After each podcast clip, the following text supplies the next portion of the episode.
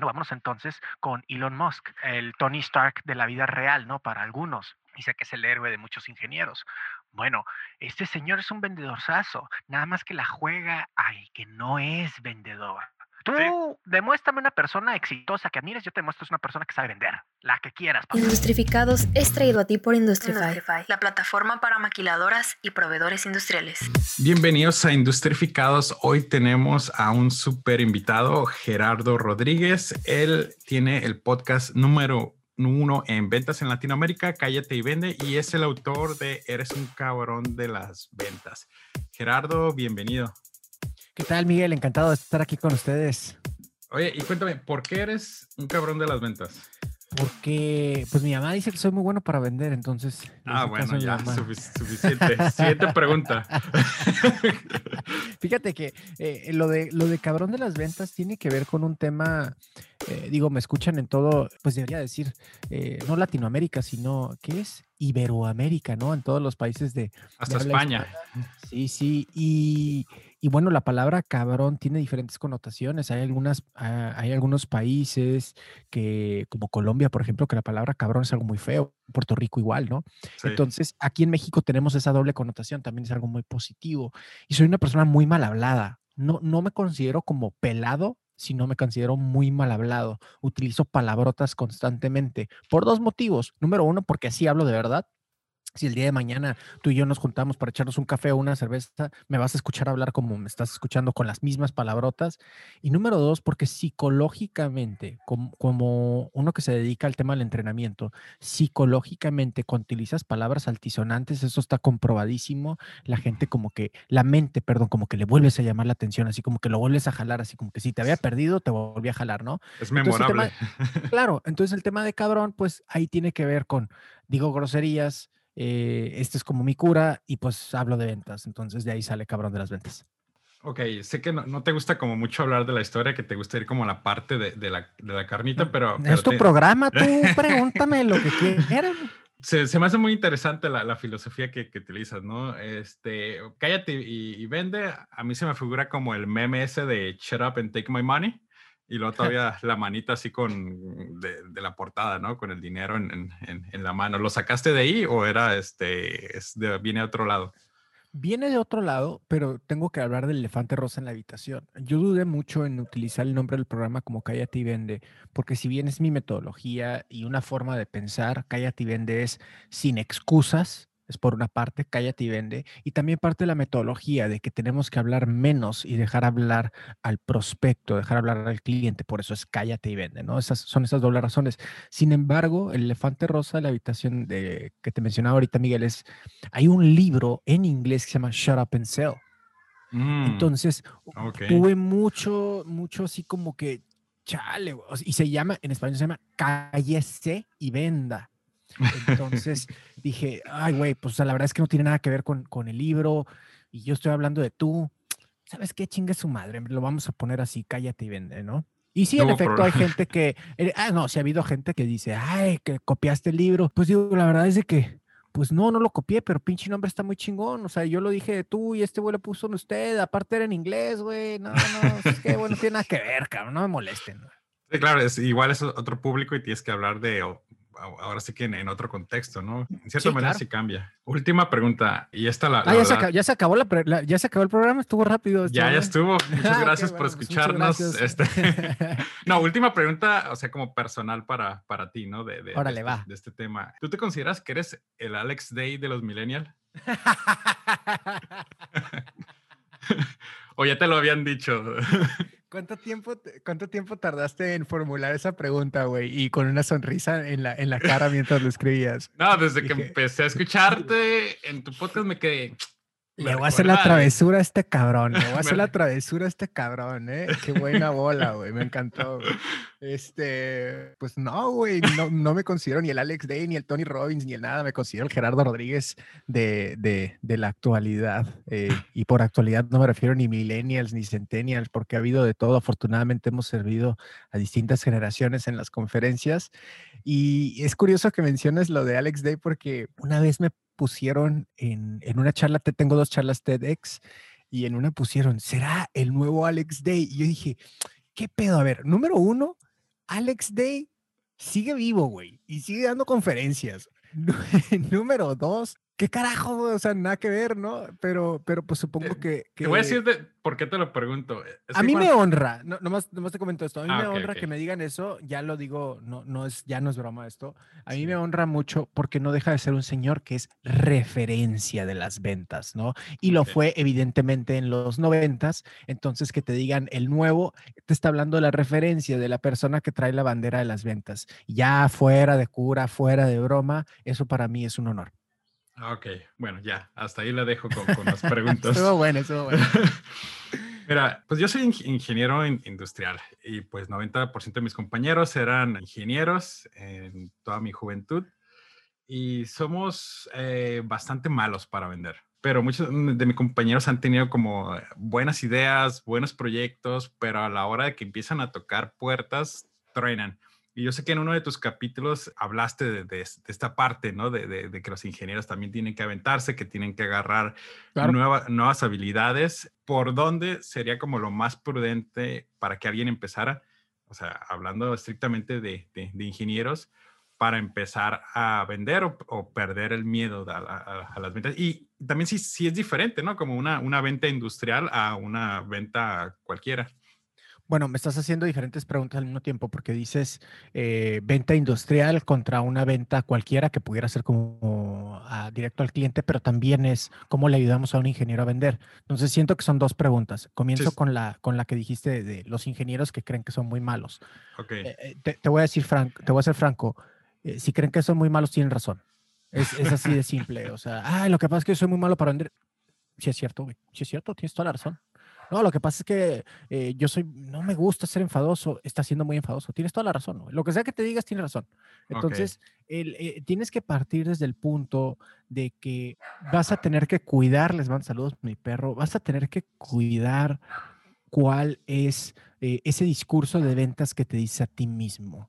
¿Cuál es esa idea que te estás vendiendo a ti mismo? La idea que normalmente los ingenieros se venden a sí mismos sobre las ventas es de que son muy malos, que no saben, etcétera, etcétera.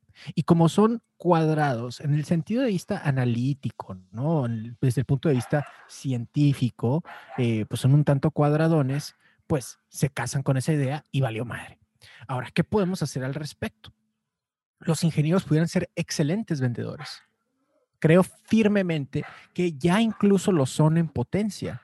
El truco para los ingenieros y por qué son tan buenos es porque son buenos para diseñar y ejecutar procesos.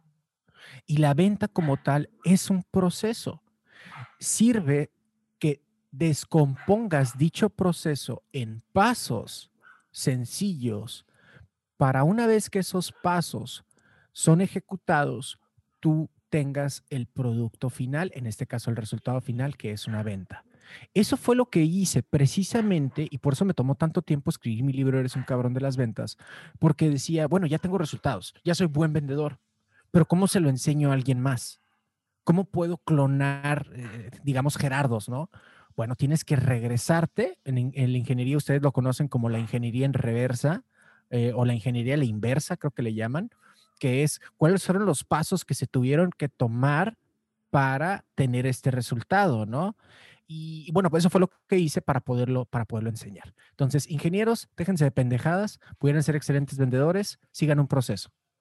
Ahora, con respecto a lo, de las ventas eh, industriales y eso, bueno, pues estamos hablando ya de business to business, ¿no? Que es venderle a empresas. Y cuando le vendes a empresas, lo primero que debes de tomar en cuenta es que hay diferentes roles de compras y no le puedes vender igual al usuario final a como le venderías al tomador de decisión. Es un profundo error que muchísimos vendedores cometen hoy en día. ¿Cuál es la, diferencia? La diferencia está en que tomas en cuenta cómo es que esa persona eh, obtiene sus resultados, cómo es que esa persona lo miden. Si, por ejemplo, nos vamos a una ¿Tú trabajas directamente en ventas o eh, tienes algo que ver? No, estoy en producción, pero me estoy por, por afuera, estoy tratando de, meterme a. Buenísimo. Estás en producción, perfecto. Pero tú recibes proveedores, ¿cierto? Este, sí. Ok. ¿Qué, proveedores son los que te interesan a ti? Como dame algún ejemplo de algo que compraste tú o que necesitaste y atendiste a un vendedor, a una, eh, una empresa. Pues ah, antes eran estructuras o fixturas o ahorita pues son chips o placas de electrónicos cosas muy, muy sencillas, ¿no? Bueno, vámonos con, sí, sencillas para ti, güey. Hay de gente que ni le entendía lo que dijiste. Este, pero vámonos con estructuras, ¿va? Este, o fixturas. Fixturas, eh, corrígeme aquí, Miguel, si lo que estoy diciendo es un idiotez, pero fixturas es más que una estructura como tal que sirve para tener un producto en, cierto en cierta posición física, ya sea para aplicarle algún proceso o medirlo, etcétera. ¿Estoy bien? ¿Estoy mal? ¿Estás bien? Sí, es un pedazo de, metal o de plástico que se acomoda a otra pieza ahí. Excelente. Bueno, entonces, fixturas. Eh, ya, ya saben todos, industrificados, ya saben qué significa esto, ¿no? Eh, ahora, llega, llega el proveedor con Miguel. Miguel es el ingeniero de producción. Miguel, ¿a ti qué te interesa que la fixtura eh, cumpla con todos tus, todos tus requisitos? ¿En qué te interesa a ti? ¿Por qué te importa a ti que una fixtura sea de buena calidad y cumpla con todos tus requerimientos en tiempo y forma? Sí, bueno, es la buena calidad es como bien subjetiva, ¿no? Es más bien la calidad que necesitamos específicamente, la medida y el acabado. Ok, bien, eh, tienes toda la razón. ¿Por qué es importante para ti eso? Déjamelo, eh, la pregunta. ¿Cuál sería la consecuencia de que el acabado y, la, y las, los specs no fueran cumplidos? ¿Cuál sería la consecuencia? Si el acabado no es el correcto, puede que dañen las piezas de producción. Si no es el material correcto, puede, y lo tenemos que meter a altas temperaturas, puede que se derrita. Buenísimo, ya con esto me ayudaste. Eh, entonces, a fin de cuentas, si no cumple el producto, tienes un daño, tienes material dañado y eso incurre en un gasto exponencial para la empresa en la que trabajas, ¿verdad? Pérdidas, exactamente. ¿Cómo te miden a ti, ingeniero de producción? ¿Con base en qué? Este, Al final del eh, año, ¿cómo, ¿qué dice tu gerente? Este, ¿Cuánto produciste? ¿Cuánto produciste? Un número Se acabó. Ahora, seguimos con el ejemplo de acuerdo a tu pregunta. Tú en este caso eres el usuario final y eres a quien tiene que convencer. Tú dijiste, yo quiero trabajar con fulano de tal y que ellos sean los que nos fabriquen las fixturas. Entonces tú lo mandas al área de compras. ¿Estás de acuerdo conmigo? Sí, Le sí. Dices, compras, cómpralo con este, con este cuate, ¿verdad? ¿Y compras qué va a hacer? Compras ¿qué crees que le va a importar a compras? ¿Crees que le va a importar la, el, el, acabado o los specs a compras? Mm, no, prácticamente lo que Tienes yo toda diga, la razón. Entonces, pero que, pero que sí le va a importar a compras. El precio. Precio, tiempo de entrega, eh, crédito. Ahora vámonos con el tomador de decisión, ¿no? Eh, él o la director, directora. Y este güey, ¿qué le importa? Le importa qué? Que su empresa continúe. Le importan rentabilidad. Y la rentabilidad está muy mal entendida con descuentos. Tiene que ver con una persona que está en el área de dirección, te puede decir, no me importa que sea más caro, si lo voy a comprar menos seguido voy a poder producir más y mejor, ese es el que quiero. Entonces nota, Miguel, cómo tenemos tres mundos bien diferentes. He ahí la importancia de saber qué preguntas hacer y cómo dirigir la conversación con base en con quién estás hablando. A cada uno de estos mundos le puedes ayudar de forma diferente y es importante primero identificar frente a quién estás parado para que le puedas ayudar de la mejor manera. Ok, ok. O sea, sí es, es mucha investigación, así como que, ¿quién, bueno, decías, quién es el tomador de decisiones, pero también cuáles son los factores que afectan para que ese tomador de decisiones ahora sí que se inclina hacia tu, hacia tu lado, ¿no? Lo curioso es que de alguna forma esto ya es natural. O sea, ya sabes que un director, ya sabes que el dueño o dueña de un negocio o el gerente general, etcétera, normalmente tienen un panorama muy similar. O sea, buscan los resultados a largo plazo. Normalmente un comprador busca precio, tiempo de entrega, créditos, garantías. Normalmente un usuario final busca comodidad, que cumpla sus expectativas, facilidad de uso, entrenamiento. Entonces ya te das cuenta de que sigues como una especie de patrón. La pregunta a investigar, como mencionabas tú, Miguel, realmente es, ¿con quién chingados voy a hablar primero? Pues para no llegar como típico vendedor que te dice, que te quiere vender exactamente igual al tomador de decisión. Imagínate que llego con un director y si, por ejemplo, quiero vender guantes, ¿no? Llego con el ingeniero de producción y te digo, estos son muy cómodos, vas a poder producir más, la gente va a estar más contenta, ¿no? Y, bueno, eh, Miguel dice, oh, súper bien, pero tienes que verlo con mi jefe. Y yo con mi, con mi jefe Miguel le digo, están súper cómodos estos guantes. Y el director en su pinche vida se va a poner esos guantes, güey. Le vale tres kilos de ya sabes qué. Entonces, a mí, dime de qué forma este guante me va a ayudar a producir más y hacer más dinero para poder reinvertirlo en mi negocio. Ah, cabrón. Entonces ya nos empezamos a dar cuenta que seguimos esos patrones de acuerdo con quién estamos hablando, ¿no? Estoy haciendo ahorita un diagrama de flujo de, lo que me estás diciendo. Ingeniero, excelente. Les dije que ustedes son buenos ya. Perdón, es que no, no puedo evitarlo. Es, fíjate, en, la industria, por ejemplo, cuando yo estaba trabajando en metal mecánica, el tomador de decisiones era el supervisor de producción, porque el supervisor de producción, él era también técnico soldador y era el, que les enseñaba a los nuevos soldadores este, todos los procesos y cómo soldar, o sea, de, todo, ¿no? Y él era el que iba a la oficina y le aventaba los guantes a, la licenciada que, que, estaba en compras y le decía, hey, estos guantes no sirven, mira, apenas los usé hoy, este, se acabaron, mejor compra los que compraste la semana pasada, ¿no? Y pues la licenciada pues tenía que hacer lo que decía el, de, el supervisor, ¿no? Sí. Y me ha tocado en otras empresas donde es como la recepcionista la que toma las decisiones por alguna razón. Es súper, súper buena tu observación, súper, súper buena. Eh, te, te, lo, te lo contesto de la siguiente forma, Miguel. Los roles de compras cambian de acuerdo al, a la magnitud del proyecto. Si, por ejemplo, estamos hablando de unos guantes o la recepcionista tomaba las decisiones, sí, pero a lo mejor tomaba la decisión de con quién comprar el café, el papel de baño, el jabón, etcétera. Pero si se trata de comprar una máquina de un millón de dólares o en el caso de en el caso de, de, metal mecánica una nueva CNC, dudo muchísimo que la recepcionista o el supervisor sean los son los que tomen la decisión. Ahí se va a involucrar el de donde van a salir los billetes a fuerciori, ¿no? Entonces, cierto no.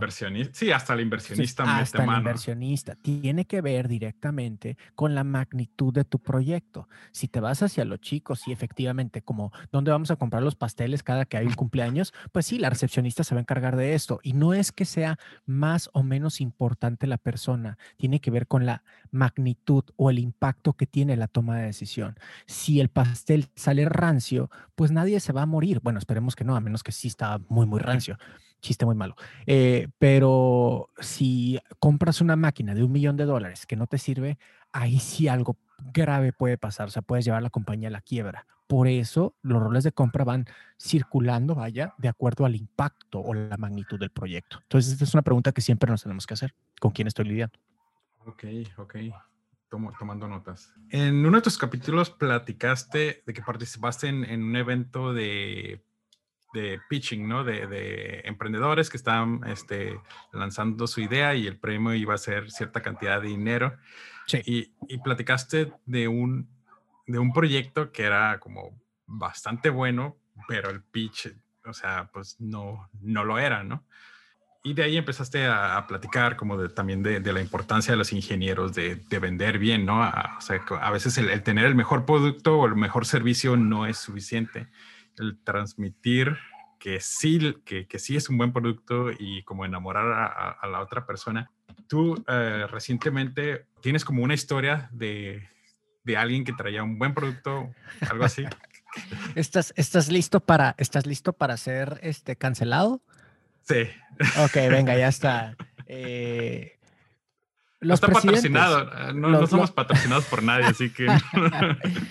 no, no gana, ¿tú crees que ganan los mejores políticos? No ganan los mejores políticos, ganan los mejores comunicadores. Mm. No gana el mejor plan. Mira, no me quiero meter mucho en este rollo porque si no, sí te van a cancelar. Pero no gana, y ojo, eh, no es que esté en contra ni a favor del actual presidente de México, pero no gana eh, el mejor plan. Si los planes de los políticos se cumplieran, viviéramos en este momento en un, en un pinche, en una utopía. Eh, viviéramos en un lugar perfecto si tan solo los políticos cumplieran el 30% de sus promesas. Tienen chingándonos con que mayor seguridad, mejor empleo, eh, mejor economía, eh, etcétera, ¿no? O sea, son las mismas pinches promesas de, desde que tengo memoria. Eh, ahora, ¿qué demonios tiene que ver eso con ventas? No gana el mejor plan. Los planes esas madres nos los tienen diciendo, como te decía, desde hace mucho tiempo. Gana el que mejor comunica, el que mayor conecta con las personas ahí tienes un caso de Trump. bien o mal conectó con las personas y por eso ganó cuatro años atrás. en el caso... Recuerde a Martin Luther King, ¿no? Que dijo, él dijo, I have a dream, no dijo, I have a plan. claro, ahí está, ¿no? Entonces, ¿y cómo lo comunicó? Infectabas a las personas con esta energía que tienes y las unes a una misma visión. Y la acción es vota por tal o cual partido. Bien, mal, no sé. Solamente te estoy ejemplificando fuera del contexto de ventas, eh, cómo es que no un producto o un servicio pudiera ser quedarse ahí en un plano solamente por el hecho de no haber comunicado bien la idea. Ahora, regresando al tema de los pitches, eh, sí, normalmente me, bueno, ya no tanto por el tema de la pandemia, pero, pero me invitaban mucho a este tipo, trato de ir a la mayor cantidad que puedo. A mí algo que me molestó es, eh, creo que es el ejemplo al que te refieres. Había una persona que traía un producto muy, muy fregón, eh, es un producto muy único, así que no lo voy a decir, pero tenía que ver con tecnología y ahorraba el impacto que, generaba ambiental, eh, era importantísimo. Su pitch, honestamente, era súper malo, súper, súper malo. Se veía la persona muy segura de sí misma y muy seguro del producto. Entonces, el, el, problema y el ejemplo que pongo, si no mal recuerdo en el programa, porque ya tiene tiempo esto, el ejemplo que puse fue, estas personas este pitch de un producto muy, muy bueno, insisto, había esta persona pasado por un campamento de tres días con un experto en discursos de elevador, con un experto consultor. Lo habían volado, creo, de Venezuela, no recuerdo bien, con un experto consultor en este tipo de eventos. Tres días, cabrón. Al final de su pitch, le hice una pregunta. Le dije, tengo una pregunta para ti. ¿Tú ya habías estado en, un evento de este tipo? Sí, ganamos el no sé qué, del no sé qué tanto, de la revista no sé qué tal, y ya. Se agarró como cinco minutos platicando. Ok, la respuesta es sí. Y le dije, una pregunta más. Dime la verdad. ¿Ajustaste algo de tu discurso con base en lo aprendido estos tres días? Mira, lo que pasa es que tenemos tanta experiencia con esto y esto y esto y esto. La respuesta es no. Muchas gracias se sintió muy duro lo que dije, pero creo que no era mi intención darle una lección a la persona. Yo me estaba encabronando porque sentía que estaba perdiendo mi tiempo. O sea, yo te hice una pregunta de sí, no, o sea, y soy el juez, cabrón, creo que me tienes que contestar, güey. Entonces, este, evidentemente no ganó la persona y no ganó no por el hecho de que su producto no estuviera chingón, sino por el maldito hecho de haberse casado con una forma de presentar y haberse cerrado a las áreas de oportunidad de poder mejorar su discurso. Tres malditos días, el güey estuvo sin aprender absolutamente nada de un experto, no ajusta nada y como consecuencia de qué, se queda perdiendo. Creo que esa es la lección que podemos aprender muchos, aun cuando tienes años y años en la industria, años y años vendiendo lo mismo todo el tiempo digo, yo tengo 34 años, güey. En el momento que yo diga que ya me las sé todas, pues soy un pendejo. A mis 34 años, creerme que ya sé todo sería completamente idiota cuando me faltan mínimo otros 40 años de estar vivo, güey. ¿Qué chingados voy a hacer? ¿Qué aburrido va a ser si no, me si no aprendo, si no me equivoco? Yo sigo leyendo libros básicos de ventas, me encantan el tema de For Dummies, Ventas 101, leo y siempre aprendo, me quedo de estos libros así como que, oye, esta madre no es tan básica, esta yo ni me la sabía y, ya tengo un libro de ventas. Entonces, el, punto al que quiero llegar es, siempre tenemos que estar abiertos a mejorar lo que ya hacemos según nosotros bien. Y, y, eso creo que es un superpoder, ¿no? Está íntimamente ligado con la humildad, si me lo permites. Sí, de hecho, este, creo que peca, los ingenieros pecamos mucho de, de, que encontramos un problema, encontramos la solución y bueno, o sea, te estoy dando la solución, si funciona, si te va a ahorrar esto, o sea, no te estoy echando mentiras y a veces no es como, creo que no viene tanto de, de, del ego, sino viene como de la ignorancia de, de, que, de que está esta parte como de percepción, ¿no? De, de otras personas porque eh, a veces te, queremos decir, no, pero es que, mira, pues uno más uno es, es dos, ¿no? O sea, no, no hay de otras. esta es la mejor opción. ¿Para qué te coqueteo? Te tengo que como e, enamorar de esta idea que es real y que es verdad. O sea, el solo hecho de saber que tienes la verdad te da cierta soberbia, ¿no? Y, es como que, pues ya, güey, toma la decisión, pendejo, ya te, ya te demostré todo, ¿no? Ajá, exactamente. Sí, es, muy de ingenieros esa madre. Por eso les digo que ustedes también cabrones podrían ser grandes vendedores si tan solo hicieran esos ajustes.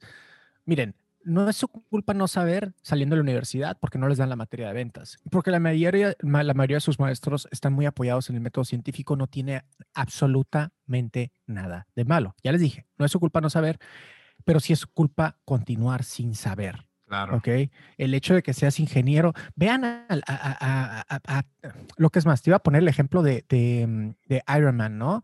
De eh, Tony Stark. Tony Stark es más vendedor que, ingeniero. Y todos dicen, no más, que es ingeniero, qué chingón. Y todos los ingenieros se creen Tony Stark. No, señores. Tony Stark es un vato que sabe hablar en público, que sabe hacer show, que sabe generar emociones. Ay, Gerardo, es una película. ¿Qué pendejada estás diciendo? Bueno, vámonos entonces con Elon Musk, el Tony Stark de la vida real, ¿no? Para algunos. Dice que es el héroe de muchos ingenieros. Bueno, este señor es un vendedorzazo, nada más que la juega al que no es vendedor. Eh, eh, la juega al que no le gustan las redes, pero se la pasa en Twitter, que no le gusta, que no le gusta la vida pública, pero ahí va Joe Rogan y es uno de los episodios más curadas que he visto en toda mi vida, ¿no? Fumando mota ahí con Joe Rogan y cuánta cosa, ¿no? Entonces, cuidemos mucho la, la propia verdad que nosotros tenemos y hay que abrirnos a las posibilidades. Elon Musk es un vendedor saso, tú lo ves al güey, eh, hasta cuando rompió la ventana del Cybertruck, que para mi gusto fue una, más que una pifia, fue un truco publicitario para hacerlo viral y le salió increíble. exactamente. Entonces, creo que es un vendedor saso. Pero como no nos gusta verlo así, sobre todo los ingenieros, porque, ay, güey, quiere decir que tengo que hacer, aprender otra cosa y ser diferente a como soy ahorita, ah, pues no, ¿verdad? Mejor me quedo yo con mi idea de que es ingeniero y se chingó. Entonces, ahí, ahí está la diferencia. Mm, tú demuéstrame una persona exitosa que admires, yo te muestro una persona que sabe vender, la que quieras, papá.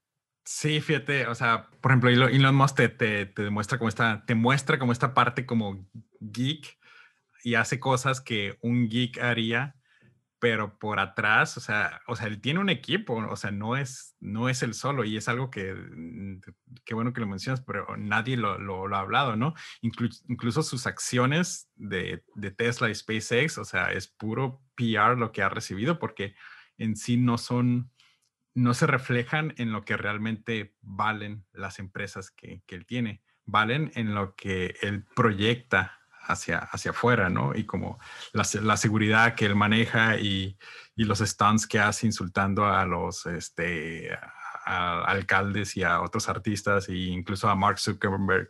Este, y fíjate, en, apenas llevo un año con este podcast y las personas que más se han facilitado, porque la mayoría han sido ingenieros que hablan como más fluido y que te venden su idea así como que bien ligerita, son los directivos. Y a pesar de que los directivos son ingenieros, o sea, son muy buenos hablando. Y es una constante que ahí, sigue. O sea, no me he topado con un director de una maquiladora, de una institución, o que, que, que no sepa comunicar.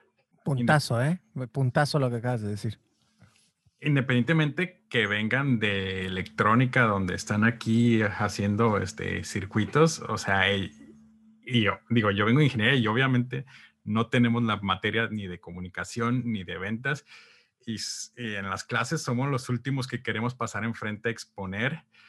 Y, si, y para escoger al jefe de grupo, o sea, es como un castigo, ¿no? Y si es ching, pues ya ni modo me tocó, ¿no? Pero pues valió queso. Y te, te vas, no sé, a otras facultades, ¿no? Por decir algo, economía, donde todos están peleando por querer ser el jefe de grupo o el tesorero, cosas así, ¿no? Y acá en ingeniería es como que no, es, avientan al, al, amigo, ¿no? Así como que tú, aviéntate. Este, entonces, nomás para recapitular, número uno, estudiar para los ingenieros, ¿no? Estudiar el método de, de ventas. Ventas y comunicación. Ventas y comunicación, o compren el libro de Gerardo, ese eh, también, sí. Sí, si te quieres ahorrar ese paso, pues dale. 170 páginas, imagínate, lo sobresimplifiqué. Está en, Amazon ¿Está en audio? En audio todavía no. hay un resumen en audio en esta aplicación de 12 Minute App, pero, pero todavía no. O sea, es que se me han acercado con exclusivas y no me convencen. Eh, y ya le he tirado un poquito de hueva con eso. Okay, digo, es que yo ahorita, pues todos mis, todos los, todos los libros los, los, escucho, ¿no? Porque es como más práctico. Voy en el carro o estoy haciendo un trabajo como monótono en producción y pues me aviento ahí el, libro, pero igual, ok. Entonces, eh, estudiar. Una cosa no sustituye a la otra, Miguel. ¿eh? Yo, escucho audiolibros y leo, compadre, eh, y escucho resúmenes del libro. Sí, eh, yo, compro el libro cuando veo que, hay demasiadas gráficas o estadísticos, digo, ok, si ocupo algo visual, entonces, ¿no? Y ya te compro el libro, pero... Eres demasiado ingeniero, güey. Es demasiado ingeniero, güey. Pero si es puro texto, pues, ah, pues léemelo, ¿no? Mejor. Y, Órale, va. Este. Eh, la segunda es, ¿qué sería? ¿Ponerlo en práctica? Sí, pónganse en el, pónganse, a, pónganse en el ojo del huracán. Váyanse a un Toastmasters, eh, hagan una transmisión en vivo hablando no de ingeniería, hablen de, no sé, las cartitas. Estoy burlándome del estereotipo del ingeniero, ¿no? Este, de, la, de las cartitas, de las, ¿qué, chingados son? Este, de Yu-Gi-Oh, güey. Haz un en vivo de Yu-Gi-Oh, güey. Habla de, tu crítica Big Bang Theory. Haz, lo que quieras, cabrón. Habla de eso, pero ponte en el ojo del huracán. Nadie te va a ver. No, no, ni tu mamá, güey, porque probablemente no le interese los mismos temas que a ti. Pero estás generando, el nervio es el mismo, ¿eh? Viéndote una persona o mil personas al mismo tiempo, esto se los juro, digitalmente se los juro el nervio es exactamente el mismo si te están viendo cero personas, pero estás transmitiendo en vivo, YouTube, eh, Facebook, eh, lo que sea, eh, estás frente a mil personas. Es, el nervio es, exactamente igual. Ahora, no es lo mismo físico. Si impone más ver a un grupo grande de personas. Al punto al que quiero llegar es pónganse en ese ojo del huracán. Aprendan a hablar en público, aprendan a comunicar, esta parte es aprendible, es un, eh, no es un hábito, es un talento que se puede desarrollar. Y si ustedes tienen bases tan sólidas como lo es la ingeniería, la neta es fácil estar del otro lado. Puede ser una transición simple para ustedes si le meten y desarrollan la suficiente inteligencia emocional. Entonces, esa creo que es la parte. Y dejen de cerrarse. Si es algo que yo le diría a los ingenieros, eh, no estoy generalizando, no todos son así. Conozco muchos ingenieros, no todos son así, pero suelen cerrarse, así como decías que en la Facultad de Economía o de Mercadotecnia nos peleábamos por a ver quién llamaba más la atención, cosa que es absolutamente cierta. Bueno, también hay una tendencia en el tema de ingeniería a ser un poco más analítico, más frío, pues ya te di la respuesta, güey, ya hazla, güey, o sea, no, no comunican, no emocionan. Entonces, si aprenden esa parte, van a ser súper poderosos, como lo es un, eh, un Elon Musk, como lo es un, un, Tony Stark, ¿no? Eh, piensen en eso y creo que se pueden dar cuenta de, de, la enorme oportunidad que hasta este momento habían estado dejando pasar. Perfecto. Vender mis videojuegos que ya no necesito. Puedes empezar con eso, está buenísimo, güey. Y las cartas de Pokémon. Las cartas de Pokémon. Entonces, eh, pues bueno, ya llegamos ahora sí a las preguntas finales. ¿Listo? ¿Listo? Primera pregunta y la más importante de todas las que te he hecho en el programa, ¿cuál es tu comida favorita? Oh, esa es la más difícil de todas, güey. Porque no, está cabrón. Estoy entre, estoy entre pizza, sushi, eh, boneless y hamburguesas, güey. Ok. por ahí. Top 4 entonces. No, y la comida mexicana. No, güey, tiene que, está muy cabrón. Digamos que mi comida favorita es casi toda. ¿Qué te parece eso? Me gusta mucho comer. La mundial. la mejor bebida. Eh, depende, ¿alcohólica o no alcohólica o qué? De las dos. bueno, de las dos, eh, eh, se va a escuchar súper estúpido lo que voy a decir, pero no alcohólica es agua. Voy a tomar un chingo de agua al día y no me vas a ver tomando una soda. Es, rarísimo. es agua natural nada más, no es agua de sabor. Y bebida, voy a decir cerveza porque, porque estoy entre vino y cheve, pero la verdad es de que, pues, ¿para qué me hago, güey? ¿No? Es cheve. Perfecto. ¿El mejor libro? El poder de la hora de Cartol. ¿El mejor momento? Este. No es albur, ¿eh? No, no, está bien, está bien. Eh, si pudieras regresar al momento en que terminaste la, preparatoria, ¿qué cosas cambiarías? Eh, hacer más ejercicio, cortarme el pinche pelo. Eh, bueno, no, ya hablando en serio, ¿qué cosas cambiaría? ¿Estás gordito? gordo, güey, a madres, güey. En la prepa era gordo. Yo bajé como 22 kilos más o menos boxeando. Entonces, ¿qué, qué, qué cambiaría? Pues mira, la verdad es que no puedo cambiar nada, güey. O sea, no cambiaría nada porque a fin de cuentas, eso que era, me guste o no, que lo digo en broma y, soy bueno para echarme carrilla a mí mismo, pues forma parte vital de quien soy ahorita. O sea, si, si me quejo de que no cambiaría, no mames, es que estaba bien, estaba bien pirata o decía esto, decía el otro. Pues sí, pero gracias a que decía eso, decía el otro, pues soy quien soy ahorita y aprendí lo que, lo que he aprendido hasta ahora. Entonces no pudiera cambiar nada pero si me das la oportunidad de hablar, que es una pregunta que me hacen algo seguido, o sea, como, ¿qué te dirías a ti mismo, a tu yo de hace 10 años, 20 años, etcétera? Te diría, morro, llévala tranquilo, güey. Hay, hay, hay mucho tiempo, tienes mucho talento, güey, pero no te impacientes, porque la impaciencia causa mucha frustración. Entonces es, mantente aprendiendo, güey. No sabes ni madres, cabrón.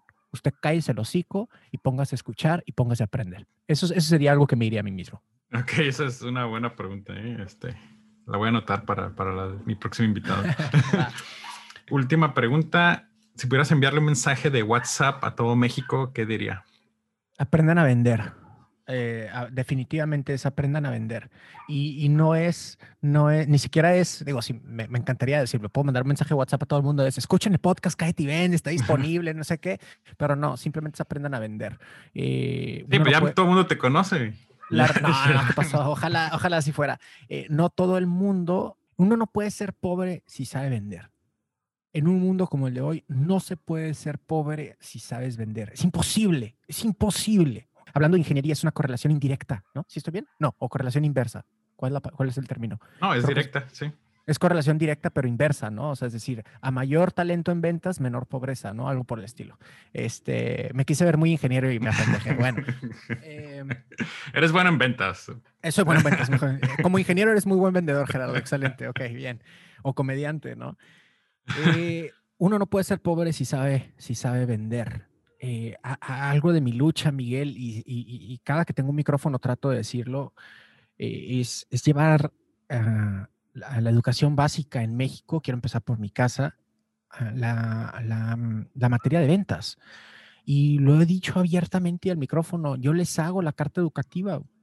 Lo que es más, yo entreno a los maestros, güey, para que puedan hacer esa clase. Creo que cuando, esta es una frase de mi esposa, cuando descubres tu talento y lo pones al servicio de los demás, grandes cosas van a pasar. Bueno, mi talento es, más que las ventas propias, es enseñarle a la gente a vender. Ese es mi talento. Lo quiero poner al servicio de todo México porque sé que va a tener un impacto positivo en toda mi comunidad, desde la seguridad, así es, dije seguridad. ¿Por qué? Porque si uno tiene... Eh, eh, acceso a, cubrir sus necesidades básicas, va a, ser va a estar más cabrón que llegue alguien con una navaja o con una pistola y te diga, oye, pues únete a la pandilla o haz estas pendejadas, ¿no? ¿Por qué? Porque tienes cubierto todo, güey. La mayoría de las personas que están en esa vida lo hacen por necesidad, ya sea una necesidad económica o una necesidad de, amor, de cariño, que también es una necesidad básica de tener una agrupación, ¿no? Maslow ya lo decía hace 70 mil años. Entonces, eh, cuando eso lo tenemos cubierto, estamos impactando incluso hasta en el tema de seguridad. Lo digo a micrófono abierto por si hay algún polaco allá y, algún servidor público que de verdad esté comprometido con la causa, pues le damos, sin colores, sin banderas, sin nada. Se ha acercado un chingo de gente, pero pues porque quieren la pinche foto y eso a mí me encabrona. Entonces no lo hemos logrado por lo mismo, pero yo ya dije, o sea, yo me aviento la carta educativa, yo entreno, hago lo que sea, cabrón, porque esta madre es importante, porque desde aquí creo que puedo servir. Súper bien. Gerardo, pues muchísimas gracias. Muchas gracias, gracias por la invitación. Saludos a todos. Industrificados es traído a ti por Industrify, la plataforma para maquiladoras y proveedores industriales. Y antes de cerrar, quiero agradecerte por estarnos escuchando y me gustaría saber un poco más de ti. Si te gustó el podcast, danos 5 estrellas y déjanos un comment en Apple Podcasts. También nos puedes encontrar en Facebook e Instagram. Y hasta la próxima.